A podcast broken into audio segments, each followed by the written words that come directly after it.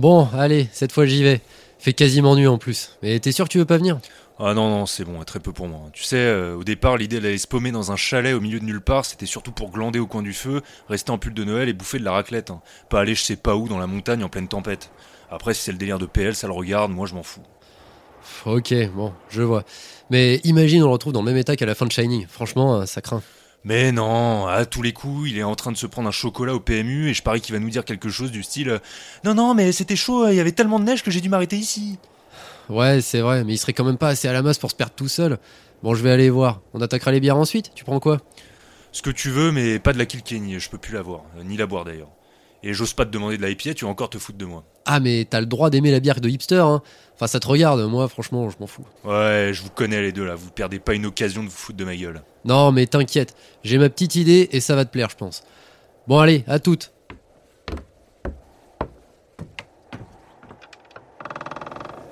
Ah, et oublie pas que c'est ton tour de vaisselle. hein. Oublie pas que c'est ton tour de vaisselle, hein. Putain, mais j'ai cru qu'il me foutrait jamais la pelle, ce qu'il faut pas faire pour être tranquille 5 minutes. Bon, par contre, j'aurais peut-être dû préciser à PL que quand je disais euh, va voir là-bas si j'y suis, c'était surtout une image. Et puis ils m'emmerdent avec leur bière dégueu, alors que ça, là. Ça, ça, c'est le vrai réconfort de Noël. Le petit plaisir des temps froids et des. Eh oh, ça va, oui? Je peux parler tout seul, ça vous dérange pas? Cher Père Noël, cette année, on a lancé Échec Critique. Honnêtement, c'est un exploit. Parce qu'à côté, faut quand même pas oublier qu'on sauve le monde à longueur de temps tout en cotisant pour nos retraites. Et avec tout ça, on n'est même pas riche. C'est vraiment l'arnaque.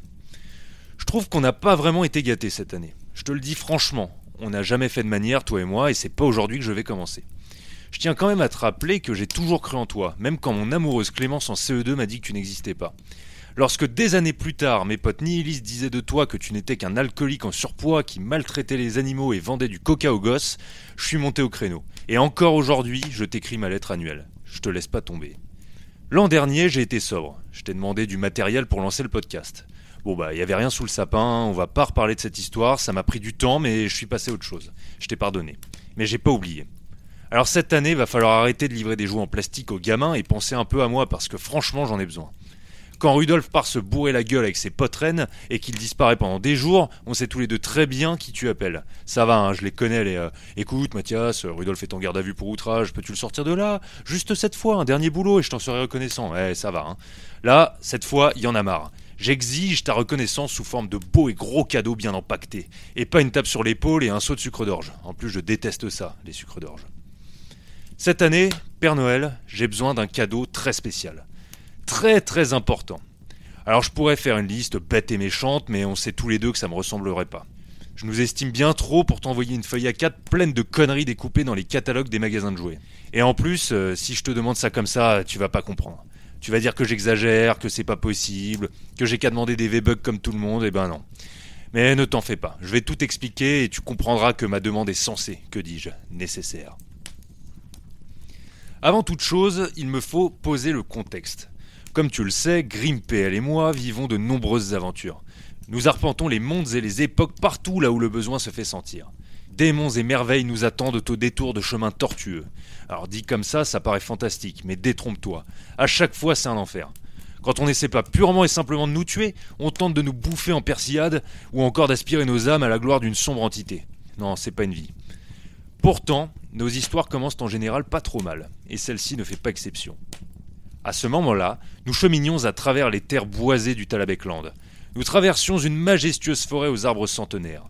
Leurs cimes se perdaient haut dans les cieux et leurs branches feuillues retombaient paresseusement. On peut trouver toutes sortes d'horreurs nichées au fond de ces bois, mais pour l'heure, nous nous contentions d'apprécier le paysage.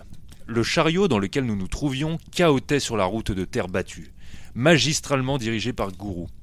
Gourou, c'était un type taciturne qu'on nous avait refilé pour escorte.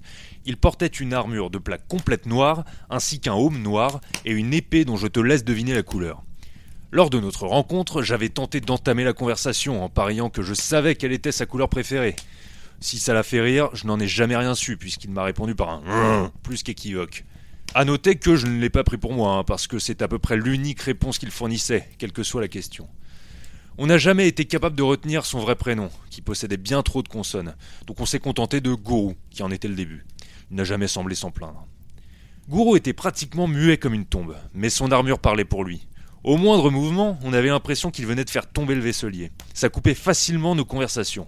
Et comme on n'était pas particulièrement à l'aise en sa présence, on a fini par se limiter à des sujets simples et efficaces, tels que Fais pas chaud pour un mois de juillet, ou encore Le raisin c'est bon, c'est les pépins qui sont pénibles. Des sujets auxquels on pouvait répondre par oui ou par non, histoire de ne pas être interrompu toutes les deux minutes. En ce jour, nous devions nous rendre à Aldorf, l'imposante capitale du Vieux Monde. Un certain répurgateur du nom de Bramsdagger nous y avait convoqués. On racontait bien des choses sur cet homme-là, comme quoi il pouvait jauger la pureté de votre âme d'un seul regard. Et au cas où on n'aurait pas l'esprit très pur, on disait aussi qu'il dressait des bûchers en un rien de temps. Naturellement, il faisait partie de ces gens qui considéraient qu'on avait tous quelque chose à se reprocher. Je mentirais en affirmant que je n'ai jamais rien fait de mal. En fait, c'est surtout une question de point de vue. Enfin, ça, c'est une autre histoire. Toujours était-il que, quand on sait un peu de qui j'étais accompagné, j'avais quand même du souci à me faire. Sans tout à fait vouloir nous défiler, on n'était pas spécialement pressé d'arriver non plus.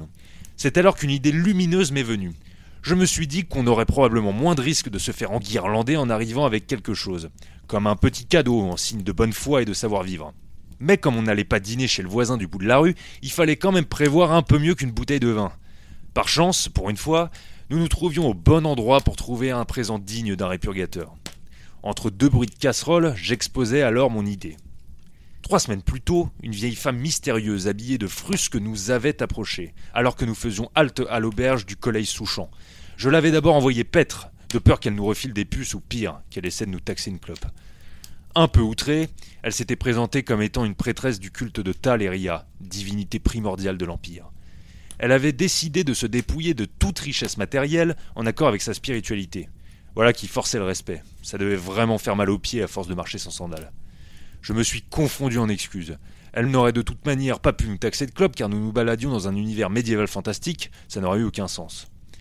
Elle nous a alors confié l'existence d'un temple perdu, érigé à la gloire de Taleria. Selon ses sources, ce temple devait se trouver quelque part au beau milieu de la vieille forêt. Elle nous apprit alors que quiconque en perçait les mystères se verrait offrir un antique artefact, une relique perdue bénie par les dieux, et qu'il fallait éviter à tout prix que ce trésor ne tombe entre de mauvaises mains. Pourquoi nous dire ça à nous? Comment pouvait-elle savoir que nous n'étions pas mal intentionnés? Et puis d'abord, ces prêtres n'ont-ils pas des gens plus qualifiés pour s'occuper de ce genre de choses secrètes tout autant que sacrées?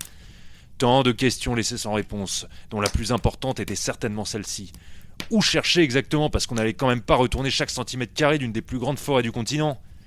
La carte marquée d'une croix qu'elle nous tendit nous mit sur la voie.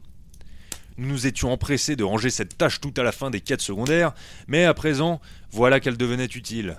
Si nous ramenions à Bramsdagger une relique sacrée de Taleria, il nous aura la bonne pour un moment. Grim et PL convinrent que c'était une bonne idée. Je criai à Gourou la nouvelle direction à prendre, il grogna pour toute réponse, puis dirigea le chariot sur un petit sentier qui s'enfonçait plus profondément dans les bois. Au bout de quelques heures à slalomer entre les arbres, nous avons débouché dans une vaste clairière comme il en existe tant, dès qu'un donjon, un antre ou un temple oublié se trouve dans une forêt. Nous avons mis pied à terre et avons contemplé, ébahis, l'immense édifice qui nous surplombait. Sa pierre moussue s'élevait jusque dans la canopée des dizaines de mètres au-dessus de nos têtes. Ronces et herbes folles s'entortillaient autour de ces immenses piliers. Des branches noueuses serpentaient autour de l'arche titanesque qui perçait le temple en son centre.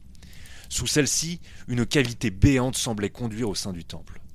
On y accédait par ce qui semblait être un interminable escalier de pierres érodées par les affres du temps. Cet endroit semblait avoir été bâti pour accueillir des géants. Notre état d'hébétude nous empêcha presque de prêter attention aux autres individus qui se trouvaient à présent non loin de nous.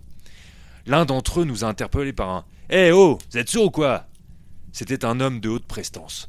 Son visage était rond et ses petites lèvres pincées lui donnaient un air revêche. Son regard aux sourcils froncés était plein d'un irritant mépris. Il était habillé d'un pourpoint fait de riches étoffes rouges et orangées. À ses épaules pendait une cape d'hermine. Il portait un pantalon bouffant et juchait sur sa tête un extravagant couvre-chef terminé d'une plume colorée. L'homme exhibait un fourreau ouvragé de pierreries, et la garde de l'épée qui en dépassait était elle aussi d'un grand raffinement, incrustée d'or et d'argent. Si, à lui seul, il n'était pas inquiétant, la compagnie qui lui faisait suite l'était bien davantage. Une vingtaine de mercenaires, tous plus belliqueux les uns que les autres, le flanquaient. Eux étaient couverts de pièces d'armure disparates. Ils portaient tant d'armes différentes qu'on imaginait facilement mille façons dont cette rencontre pouvait mal tourner. Leur regard était vicieux et menaçant. Là où elle était visible, leur peau était couturée de cicatrices, témoignant de la violente existence qu'ils conduisaient. Alors que je m'apprêtais bravement à nous excuser avant de remonter en voiture, leur meneur me coupa l'herbe sous le pied. Il dit quelque chose comme Pas un pas de plus vaut rien. Vous vous trouvez sur un site sacré dont les trésors me reviennent de droit, car je suis. Il ne put achever sa tirade, car nous fûmes interrompus par un vacarme de marmites, de chaudrons et couverts en tout genre qui tombent du haut d'une armoire normande. Gourou, engoncé dans son épaisse armure, venait de descendre du chariot. Il poussa un pratiquement inaudible et, arme au poing, nous dépassa en chargeant. Il tailla dans le vif des sujets, chaque coup qu'il portait résonnait comme un solo de Joey Jordison. En un instant, ce qui était une démonstration d'intimidation en bonne et due forme s'était transformé en un carnage sanglant. Les cris suppliciés fusaient dans l'air tandis que la mêlée se concentrait autour de notre garde du corps. PL Grim et moi étions aussi admiratifs que consternés. Mais, sur l'instant, on a préféré se focaliser sur la suite des événements. On garderait cette discussion pour après. Nous avons gravi les marches jusqu'à l'entrée béante du temple. En contrebas résonnait le déchirement terrible de la bataille qui faisait rage. L'acoustique était encore plus saisissante en hauteur. Aucun de nous n'osa se retourner pour voir où ils en étaient, mais une chose était certaine, tant qu'on entendait ce boucan, c'est que Goro était debout. L'intérieur du temple était une caverne voûtée aux nombreuses stalactites. En face de nous s'élevait une gigantesque porte de pierre peinte de motifs compliqués. Les glyphes d'une langue inconnue scintillaient d'une lumière inquiétante. Devant cette porte, des dalles striaient le sol. Tout était recouverte de nouvelles runes indéchiffrables. De part et d'autre du quadrillage de dalles, de lourds coffres en pierre se faisaient face. Il y en avait quatre. On s'est regardés tous les trois et on a soupiré. Il fallait se rendre à l'évidence. C'était une énigme. Il se passa un moment avant qu'on ose toucher à quoi que ce soit. La difficulté était d'estimer si nous risquions d'y rester au cas où, par mégarde, nous foulions la mauvaise dalle. Après délibération, j'ai décrété qu'il était fort probable qu'on meure à cause de flèches empoisonnées, d'une lame géante, d'une fosse à pointe, ou encore d'un astucieux système de flammes.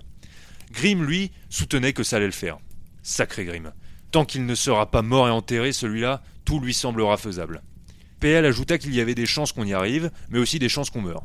Il compléta en disant que c'était aussi valable dans l'autre sens.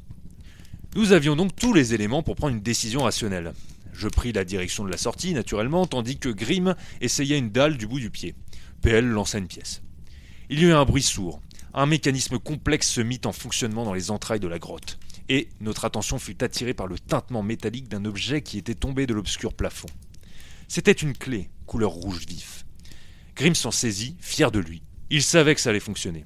Et là, je dois admettre que ça m'a un tout petit peu énervé. J'ai trouvé ça irresponsable, irréfléchi, et tout un tas d'autres adjectifs en ir me traversaient l'esprit. On n'avait pas idée de mettre en danger la survie du groupe sur le coup d'une certitude impulsive, qui sort d'on ne sait où d'ailleurs. Furieux, je tentais d'arracher la clé des mains de Grimm, parce que j'étais tout de même un peu intrigué. Il ne se laissa pas faire le bourg, et nous voilà bientôt à nous disputer pour cette foutue clé. PL, pour qui rien n'avait plus de valeur qu'une ambiance conviviale et détendue, se joignit à la foire d'empoigne. La clé voltigea et percuta plusieurs dalles.